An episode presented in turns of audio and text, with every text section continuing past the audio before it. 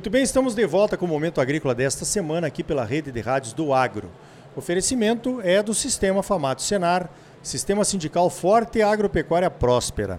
Olha só, eu estou aqui participando da Parecis Super Agro, a grande feira ali da região de Campo Novo do Parecis. Tivemos a honrosa presença do Dr. Jorge Lemainski, que é o chefe geral da Embrapa Trigo, que fica lá em Passo Fundo. Outro dia eu visitei a Embrapa Trigo, não encontrei Dr. Jorge lá, ele estava viajando, mas a gente tem conversado bastante a respeito do futuro do trigo no Brasil.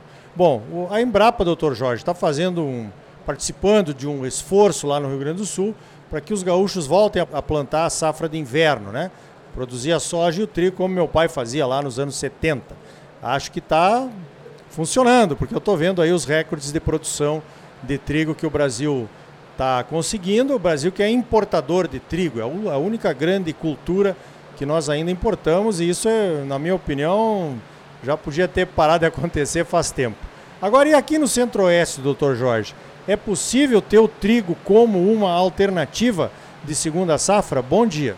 Bom dia, Ricardo. Bom dia a todos os ouvintes. É possível sim, estamos trabalhando por isso e vamos fazer isso acontecer.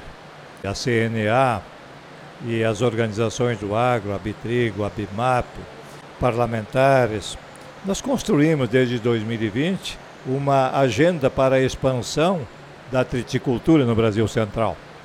Em 2020, nós cultivávamos 222 mil hectares de trigo, desses sete estados do Brasil Central: São Paulo, Minas, Goiás, Distrito Federal, Bahia, Mato Grosso do Sul e Mato Grosso. Ora, em 2021 foi para 253 mil hectares, em 2022 chegamos a 297 mil hectares, né? e esperamos neste ano de 2023 chegar aí ao redor de 320 mil, 330 mil hectares e passarmos a barreira de 1 milhão de toneladas de trigo produzido no Brasil Central. Este ano de 2022 esse território contribuiu de cada 100 quilos de trigo com 8 quilos, isto é, na ordem de quase 900 mil toneladas. Então, é possível e estamos trabalhando nesse sentido. E a agenda é, que foi desenvolvida para 36 meses, atuar em 36 municípios dos sete estados, da organização da produção de semente, fazermos unidades demonstrativas, lavouras expositivas, dias de campo, capacitações, fóruns de discussão do trigo, é, zoneamento agrícola de risco climático, é, governança da cadeia, essa agenda está em andamento e vocês da CNA e dos atores do agro contribuíram com isso para que o Ministério da Agricultura tomasse essa decisão de colocar é, 2 milhões 986 mil para nós fazermos pesquisa para enfrentamento da, da doença da brusone, que é a limitante para esse avanço, e para esta agenda de transferência de tecnologia, isto é, com o que já temos, fazermos melhor e crescermos. Perfeito. Ó, se você está ouvindo um barulhinho de fundo aí, é um chuvão que está caindo agora aqui no parque da Aparecida Superagro, a chuva que, aliás, é uma das forças né, que nos trouxe até aqui em Mato Grosso. Nós estamos no mês de finalzinho do mês de março, começo do mês de abril, o milho está bonito, a gente espera que chova até final de abril aí para poder ter uma ótima produtividade, porque o Brasil está precisando. O trigo entraria como segunda safra, né? O que, que você diria para os nossos ouvintes que estão interessados em plantar o trigo? Que, o que, que nós poderíamos ir buscar para que realmente isso aconteça aqui no Mato Grosso? No meu entender, nós precisamos avaliar todo o material genético que os obtentores têm fazendo parcelas, sejam parcelas experimentais por parte da pesquisa, seja fazendo pequenas lavouras para ir vendo como cada cultivar se comporta. E os promissores avançam. Então, essa é uma prática normal e natural. Nós queremos, por parte da Embrapa Trigo, sermos parte desta agenda de termos técnicos, de termos produtores, fazendo ensaios com metodologia científica, mas também fazendo on-farm, né? observar e ver o conjunto de oportunidades que nós temos. Bom, nós podemos plantar especificamente para panificação, para biscoito, para macarrão. Os melhores trigos, eu ouvia do presidente Haroldo Galassini, no dia de campo da Coamo, dia 3 de março. O melhor trigo que eu recebi foi do Mato Grosso do Sul. E quero incentivar a cultura do trigo. E a Coamo foi para Dourados, no Mato Grosso do Sul, para fazer também uma agenda nesse sentido. E montou lá uma segunda fazenda experimental para avaliar, gerar as referências técnicas do que funciona, como funciona o trigo, para isso ser uma fonte de renda para os triticultores associados da Coamo.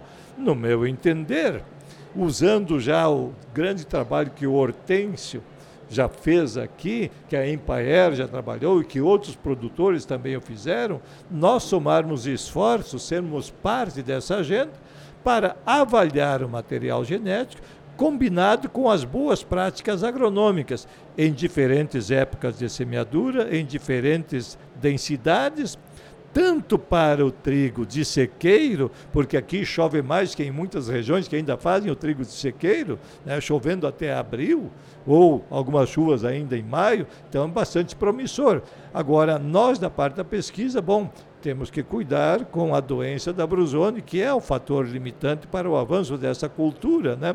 e ainda mais em altitudes mais baixas que os 800 metros. Né? Então, todas essas questões temos que avaliar o que funciona e de que jeito funciona.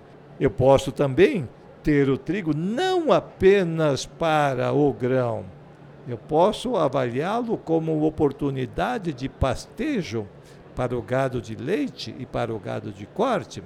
Eu posso utilizá-lo também como uma, uma oportunidade de silagem, alimento conservado, pré-secado ou silagem e eu posso também utilizar quando colho o, o próprio grão compor ração, ou ainda a própria palha repondo os nutrientes que são retirados, serem parte da alimentação dos rebanhos. Tudo são soluções e nós temos as métricas para isso. O que, que a gente precisa? Dedicar esforços de pesquisa, de transferência de tecnologia, somarmos as inteligências que o agro tem, que as organizações têm, para que isso se transforme naquilo que a nossa oferta ambiental permite. 10 a 14 horas de luz solar por dia. Luz solar, sequestrando carbono. A planta do trigo é descarbonizante, sequestrando carbono produzindo alimento, fibra e energia, fazendo dinheiro por hectare por dia nos sistemas agrícolas produtivos. Então, o que, que a gente pensa? Há uma oportunidade, teremos que gerenciá-la, ver o que funciona e, se não está funcionando, por que, que não está funcionando e atuarmos para encontrar a saída. Quando o problema surge, é porque a solução está próxima. É, muito bem. Aliás, o senhor comentou do doutor Hortêncio Paro, ele foi um batalhador incansável aí. Agora está aposentado, né? Já está com uma certa idade. Na divulgação do trigo, percorreu o estado inteiro fazendo ensaios, mostrando as oportunidades. Mas a, o problema que ele relatava é que, como nós não tínhamos moinho aqui em Cuiabá ou no Mato Grosso, era mais difícil né, de implantar cultura porque não teria um comprador. Mas agora surge uma oportunidade aí com a guerra da Ucrânia, né? Quando então o mundo, a Europa está desabastecida e talvez procurando outras fontes de abastecimento e o Centro-Oeste poderia entrar porque o nosso, o nosso trigo tem uma qualidade semelhante ao trigo europeu aqui do, do Centro-Oeste. Você dizia na, na tua palestra que o Rio Grande do Sul exportou trigo, quer dizer, será que o Mato Grosso pode exportar grão de trigo também? Veja, o consumo de trigo no Rio Grande do Sul para a indústria moageira é 1 milhão e 900 mil toneladas. Nós produzimos este ano que passou 3 milhões e 500 mil toneladas. E vejam, no dia 25 de maio de 2022, estava sendo embarcado o último navio no porto de Rio Grande, de um total de 2 milhões 920 mil toneladas de trigo gaúcho que foram embarcadas para 14 países. O Brasil melhorou muito a qualidade do seu trigo, foi para a panificação, não foi para a ração, a exportação para esses 14 países, que é um atestado da qualidade do trigo brasileiro.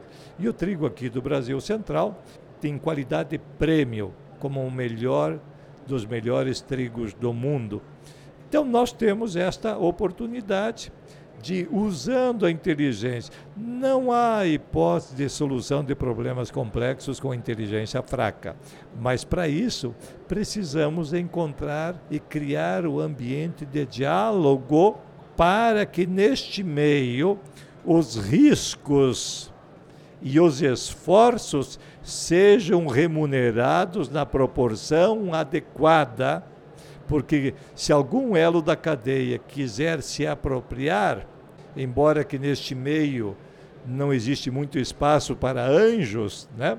as questões mercadológicas, mas nós temos que subir a régua das relações humanas para, num ambiente de diálogo, de convergência, construirmos as saídas aos problemas que nós identificamos ou então nas oportunidades que nós temos. Nós temos dois caminhos para experimentar o viver: é viver a vida ou é sofrer a vida. Isto é uma oportunidade para vivermos a vida. Vamos viver a vida do trigo, então, aqui no Centro-Oeste, que eu acho que é uma coisa que com certeza vai acontecer. Eu conversei então com o Dr. Jorge Lemainski, ele é chefe geral da Embrapa Trigo, lá em Passo Fundo, no Rio Grande do Sul. Esteve palestrando na Parecis Superagro, aqui em Campo Novo do Parecis. Doutor Jorge, parabéns pelo trabalho e obrigado pela sua participação mais uma vez aqui no Momento Agrícola. Um grande abraço e nós humanos podemos dar o melhor significado de existência, fazendo o melhor de nós a cada dia, enquanto estamos, enquanto podemos e enquanto somos. E o trigo contribui com 18% da proteína que os humanos consomem e contribui com 20% da energia calórica que os humanos consomem. Vive na mesa de todas as pessoas, praticamente do mundo todo. E nós aqui do Brasil podemos contribuir para o suprimento do trigo, dos 12,4 milhões de toneladas que precisamos, já chegamos a 10,5 esse ano, 10,6. Esperamos em menos de cinco anos ter essa autossuficiência. E depois disso, em 2030 chegarmos a 20 milhões de toneladas Mato Grosso produzindo, com produção sustentável, o único caminho para a segurança alimentar dos povos, gerando, portanto, é, bem-estar aos humanos brasileiros e do mundo. Nós podemos fazer mais e melhor. Então tá aí. No próximo bloco vamos até a China saber como foi a missão dos empresários brasileiros por lá.